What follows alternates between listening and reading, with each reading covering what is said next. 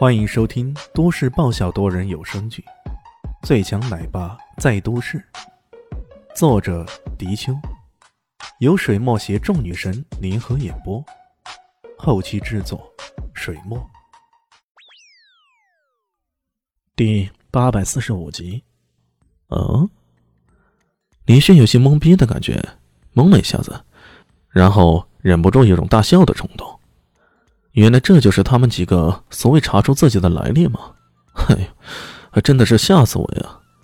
还以为自己曾经是从怪老头、胆小石以及白衣剑客的事儿，被这些人那么容易查出来了呢。原来搞了半天只是摆乌龙而已。在他们眼中，什么落月宫啊，可能因为自己曾经使用过邪月杀的缘故。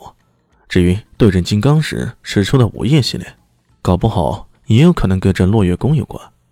因为怪老头这个人喜欢博取众长，很多功夫都是来自一些古武典籍，说不清楚什么来历。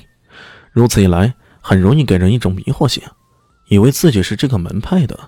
好吧，既然你们要误会，那就误会到底啊！没想到啊，你们还真的看出我的来历了。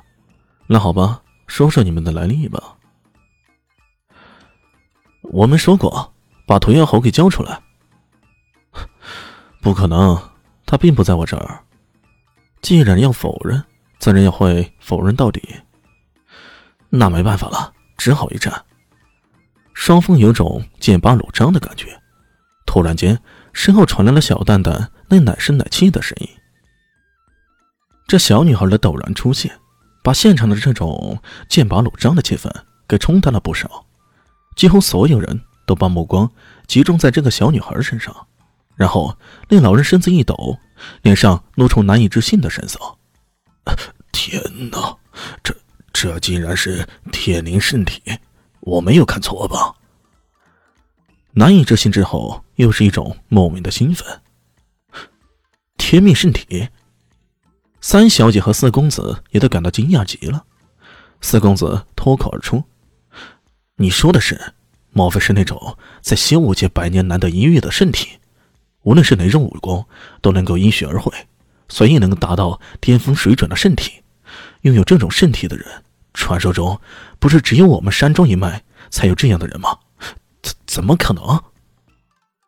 他们的脸上写满了大大小小的各种惊讶。老人脱口说道：“说不定是三公主。”此话一出，却戛然而止。显然，这个三公主。在他们的山庄里是个讳莫如深的话题，甚至连三小姐和四公子脸上露出茫然的神色，不知道他说的是什么。那个三公主到底是谁？这真的是一无所知。然而，在他们短暂的对话中，李炫却很清晰地捕捉到一些有用的信息。他用自己天才般的头脑迅速地梳了一下，大概整理出以下两点：第一，小蛋蛋他的体质跟林静初一样。也属于一种圣体，而这种圣体似乎比林静初更厉害。这是什么天灵圣体，却什么都轻而易举的。想想这难怪之前的心法他能那么容易上手呢。第二，拥有这种圣体的人，失落山庄的人认为只有他们山庄一脉的人才能够拥有。而这个老人又脱口而出什么三公主，那是否可以由此推理出这个三公主就是小蛋蛋的生母？一直以来。李炫对小蛋蛋的身世也都很好奇。飓风在海外服役的时候，从来没提到过他的爱情，他的婚姻。很多人还以为他跟其他人一样都是个单身狗呢。然而，突然间他就回到国内，然后还多了个女儿，再然后就死了。而且现在可以肯定的是，他的死跟失乐山庄有着莫大的关系。这些事情一直都是围绕着李炫的各种谜团。现在。仿佛在迷雾中看到了一丝丝曙光，把这些事情串成一条线，他大概可以梳理出一些因果来。这可是有望揭开小蛋蛋身世的唯一线索。一想到这儿，他顿时有些激动了，大声说道：“老头，告诉我，你刚刚口中所说的三公主到底是谁？”老人顿时脸色一变，随即冷笑：“ 我不知道你说的是谁，小子，别岔开话题，乖乖将屠妖猴交出来，要不然失落山庄跟你没完。哼！李炫这时候的心思早已不在那屠妖猴身上了。林峰是被你们杀死的吧？林峰，那是谁？很显然，三小姐和四公子都没听说过这个人。老人却脸色又一沉。那个杂碎是你的什么人？杂碎。李迅心中更加的怒火迸发。老头儿，你说出这两个字的时候，你已经是个死人了，你明白吗？居然敢如此羞辱我的兄弟，你又有几条命能够赔呀，老头？西方黑暗界的人都知道，死神奥西里斯大人。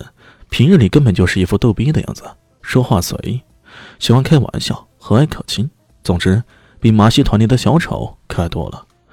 可要是死神大人发威，那可就麻烦了。这真天之怒，足以让你整个世界都给坍塌了。之前有个佣兵团在西非的战场上，一不小心杀死了大峡谷的记者，本来算作意外也就算了，没想到这佣兵团呢，居然以此为豪，将那记者的头颅给砍下来。耀武扬威，说他们大夏国没有卵用。面对如此挑衅，死神大人无比震怒。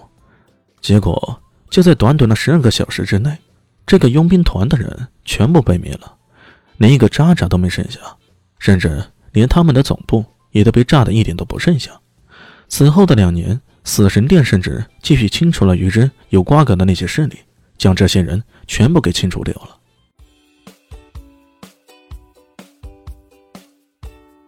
大家好，我是陆神佑，在剧中饰演艾总艾云珍。本集已经演播完毕，谢谢您的收听，喜欢记得订阅哦，比心。